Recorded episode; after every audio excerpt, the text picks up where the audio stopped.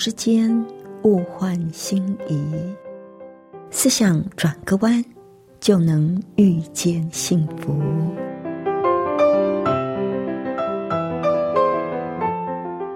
这里是希望之声，我是唐瑶，邀请您和我一起在今天遇见幸福。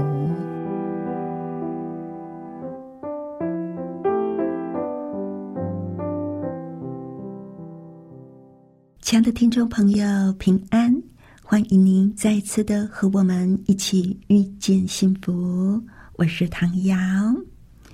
我们都听过助人助己，帮助别人是帮助自己最好的方法。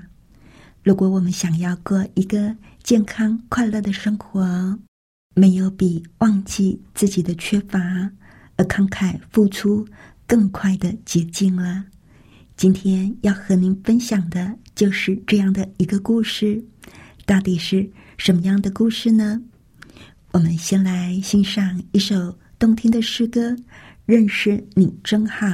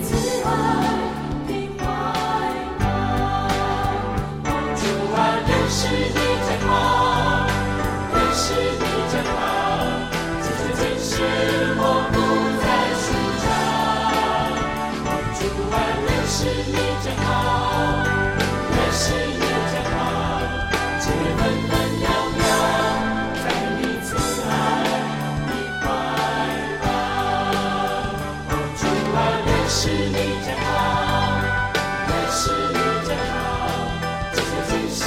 我不再寻找认识你真好认识你真好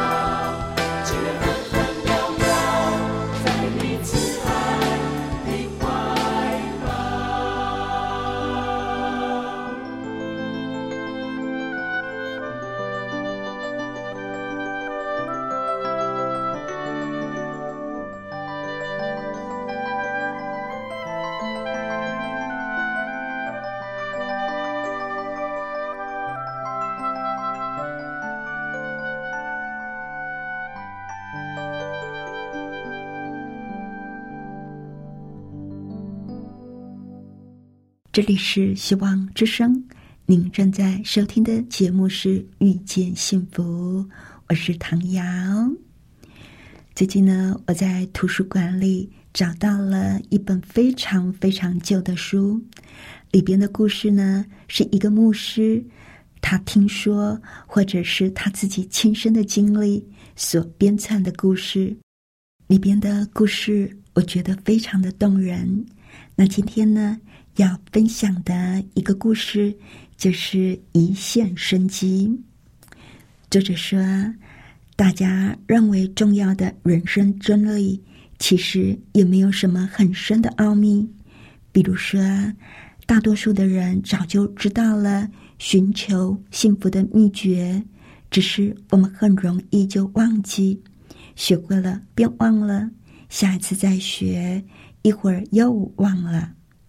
举个例来说吧，我们都知道，一个人如果不自私，就会获得很多的好处。可是，我们一定要真正的经历过，才知道这的确是一个真理。也只有在这个时候，才有奇迹的产生。现在我们要说的就是这么一个奇迹的故事。故事发生在一个墓园里。很多年来，每个星期总有一封信寄给墓园的办事员。信是一个母亲寄来的，里面附着一张支票，要那位办事员买一束鲜花，放在他儿子的坟墓前。可是，那个办事员却从来都没有见过这个太太。有一天，这位太太。亲自来到墓园里，车子在墓园门口停下，那个司机便急急的赶到墓园办公室，来找那一个个子矮小的办事员。这个时候，办事员正忙着，桌上堆着许多的单据，他的手就在这一堆纸里忙来忙去。司机对。办事员解释说：“我家太太病得很重，所以不能够走路。可不可以请你跟我来？他要见见你。”在车里边等候的是一位虚弱的老妇人，眼睛里显出专横的神情，可是隐藏不住内心经年累月的感伤。在他的臂弯里有着一大束的鲜花。那位办事员走到车前面，老妇人就对他说：“我是阿达姆斯太太。这几年来，我每个星期寄来一张五元美金的支票。”办事员马上接着说：“是买鲜花的。”“是啊，买了鲜花放在我儿子的墓前。”那个矮小的办事员就说：“我从来都不敢怠慢。”总是遵照办理。这个时候，阿达姆斯太太很缓和的说：“今天我到这里来，是因为医生让我知道，我只有几个星期可以活了。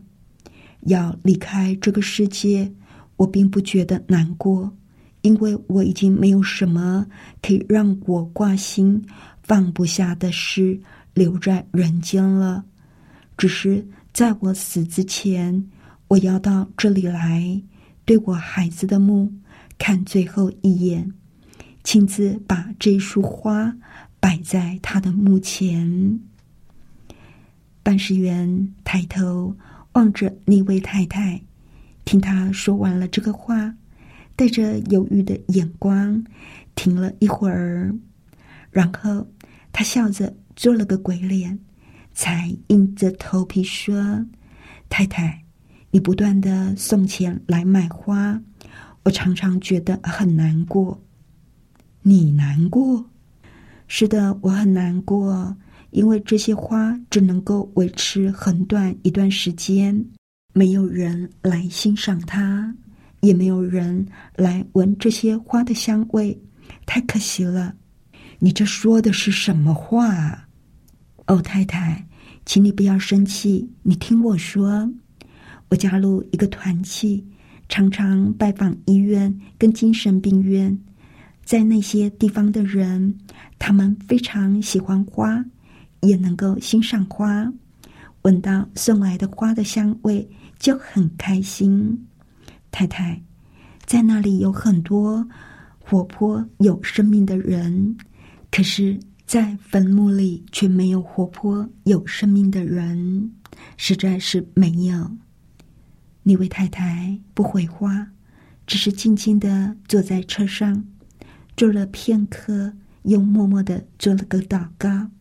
他离开的时候，一句话也没有说。那个小职员有一点害怕，怕他那过于直率、冲动的话冒犯了他，也许会让他更快的离开这个世界。可是。出乎意料之外的，几个月之后，他竟然又回到墓园来。而让这个办事员加倍惊奇的是，这一次他居然独自驾驶，那位司机没有跟着来。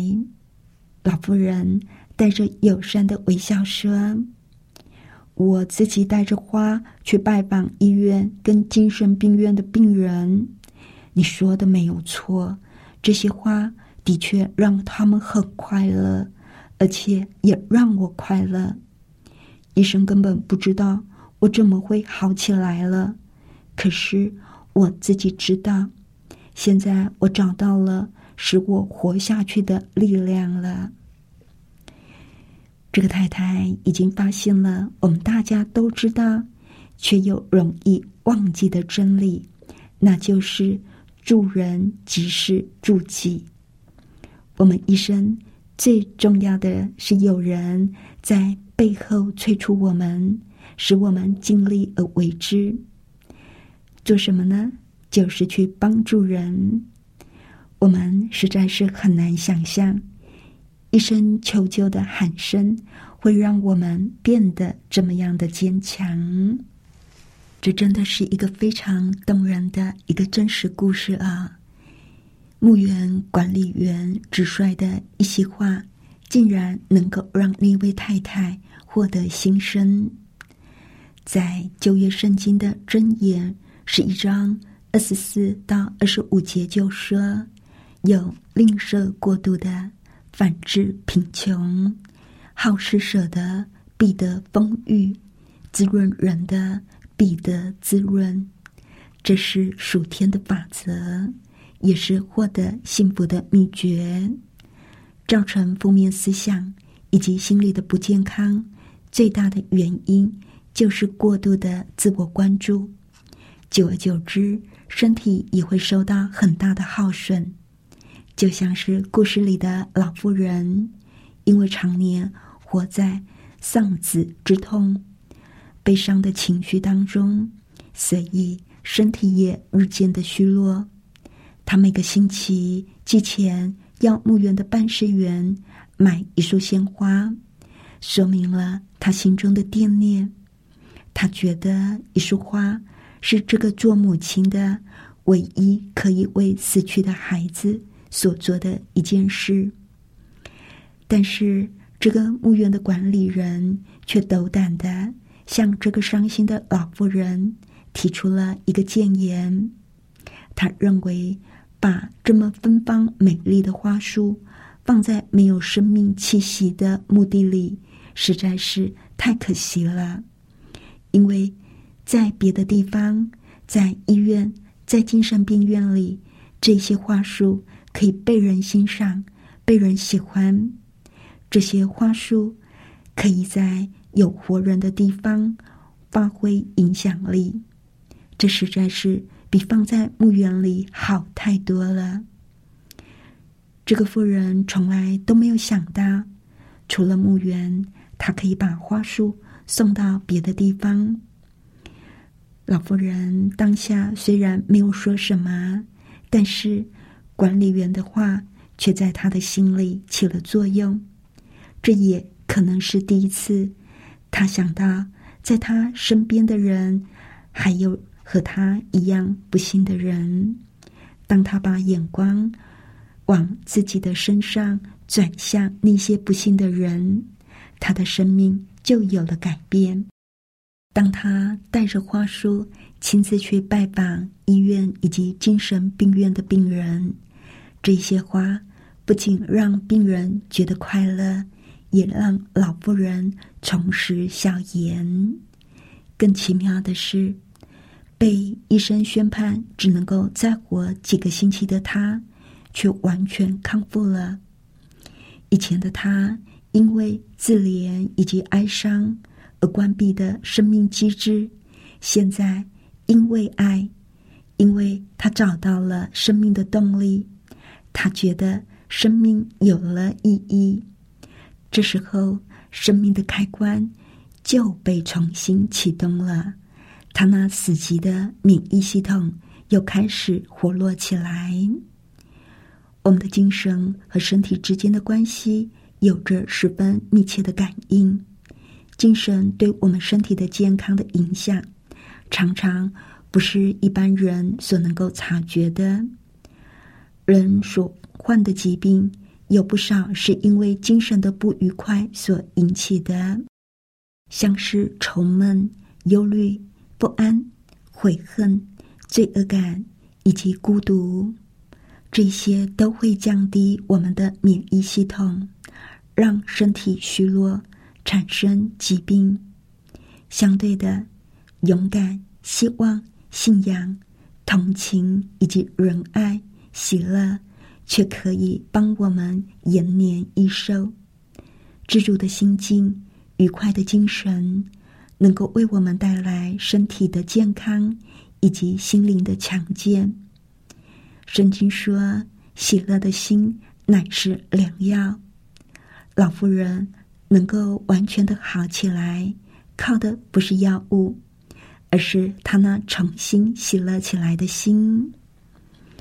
去帮助人转移自己的焦点，是重获喜乐最快的方法。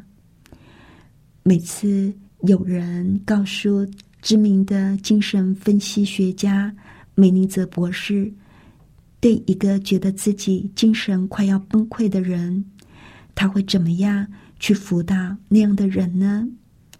他的回答跟一般人所预期的非常的不一样哦。大家都以为他的建议是去见心理医生。美国人是非常热衷于看心理医生的，但是让人惊讶的是，梅尼泽博士他的回答是：锁上家门，穿过铁道，找到需要帮助的人，这点事来帮助他们。这个回答非常的出乎人意料之外，但却是一个完全正确的解答。当我们把全部的注意力都放在自己身上的时候，就会觉得自己的生命好像总是少了某件东西，所以就会想尽办法要去填补它，所以就没有办法去付出。不能够去付出，不能够去爱的生命是很可怜的。我们每个人都需要培养一个付出的精神。才可以正面而健康的克服掉这一种感觉缺乏以及不足的感受。这就是为什么梅尼哲博士说，慷慨的人通常不会得到精神病。常常想到别人需要的人，就会忘记自己的缺乏。我们能不能够复制那位老太太的经验呢？当然可以，伤心的时候试着去付出，您一定会有意想不到的收获哦。在新约的以弗所书四章一到二节，使徒保罗说：“我为主被囚的，劝你们，既然蒙召行事为人，就当与蒙召的恩相称。”凡事谦虚、温柔、忍耐，用爱心互相宽容。行事是代表一个人的生命方向。在我们被耶稣基督拯救之前，我们行事为人是随从现代社会以自我为中心的价值观而活，但是信了上帝之后，我们就要与上帝同行，要行善，要以上帝为中心，以他人为中心。凡事要谦虚，要忍耐，要温柔，还要用爱心互相的宽容。谦虚讲的是一个奴仆的形象，而温柔呢，是考虑他人的需要，放弃自己的权利；忍耐是长期容忍那些让我们恼怒的人；宽容的意思呢，是忍耐某个人，直到怒气全消；爱心指的是在心思意念上存着为别人的好处设想。而不管别人是怎么样的恶待我们，如果我们能够做到谦虚、温柔、忍耐、宽容以及爱心，我们就能够有平安。只要自我仍然处于我们心中的中心位置，只要我们觉得我们的声望才是唯一最关心的事，我们。如果不能够停止以自我为中心，替别人想多过于为自己想，我们就不会有平安。亲爱的朋友，您想要拥有真正内心的平安吗？那么，我们就要学习多关心别人，而不是把焦点放在自己的身上。学习去爱，去付出，您会发现。生命变得更丰盛、更美好。